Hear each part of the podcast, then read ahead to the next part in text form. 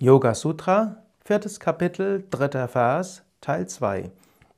Eine sichtbare, vom Menschen hervorgerufene Ursache bewirkt nicht die Vorgänge in der Natur, sondern die, sie beseitigt nur wie ein Bauer die Hindernisse. Der Bauer räumt Steine beiseite, um Wasser aus einem Bewässerungskanal auf sein Feld fließen zu lassen. Das letzte Mal hatte ich dieses Bild etwas genauer erläutert. Wenn ein Bauer ein Feld bewässern wollte im alten Indien, Dort brauchte er bloß die Schleuse zu öffnen von dem Bewässerungskanal und so floss das Wasser auf sein Feld. Dies gilt in vielerlei Hinsicht, auch zum Beispiel bei der psychischen Gesundheit. Der Mensch ist ein doch recht robustes Wesen. So viele traumatische Erfahrungen haben Menschen schon verdaut. Mensch kann umgehen mit vielen Herausforderungen. Mensch heilt die verschiedenen psychischen Probleme. Es ist schon erstaunlich, wie robust letztlich der Mensch auch ist. Nur manchmal können diese Heilkräfte nicht richtig fließen.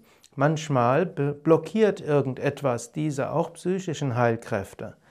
Und so, wenn du zum Beispiel in einer schwierigen Situation bist, irgendwo blockiert bist, eigentlich ist die Situation vorbei, aber du hängst dort weiter rum, dann überlege, an welcher Stelle könnte wieder die Energie fließen. Zum Beispiel angenommen, du hast so eine beginnende Depression. Da geht, solltest du nicht denken, oh, ich habe Burnout, all meine Energie ist irgendwo weg, was mache ich jetzt, wie kriege ich die Energie wieder? Nein, der Mensch hat unendliche Energie. Das ist das ganze Konzept des Kundalini-Yoga. Die Shakti, die kosmische Energie ist im Menschen drin. Aus irgendwelchen Gründen kann sie nicht fließen.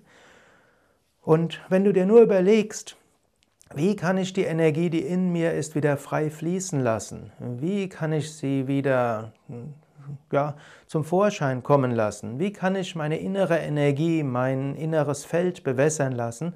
Dann wird dir die Intuition schon helfen. Das ist etwas ganz anderes, als wenn du denkst, ich bin ausgelaugt, ich bin kaputt, ich bin ausgesaugt wie eine Zitrone, da ist nichts mehr da.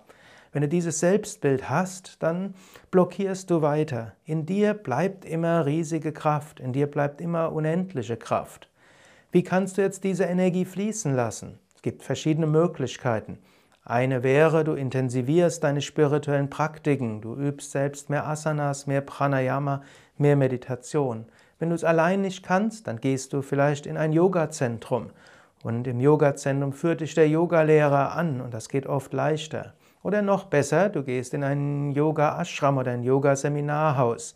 Dort ist so vieles, welches hilft, dass Blockaden beseitigt werden und dass die Energie wieder fließt.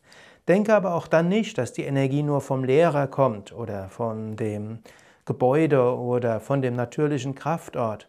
All das hilft nur, dass Schleusen sich öffnen und dass in dir die Energie fließen kann. Beim nächsten Mal noch ein paar mehr Tipps.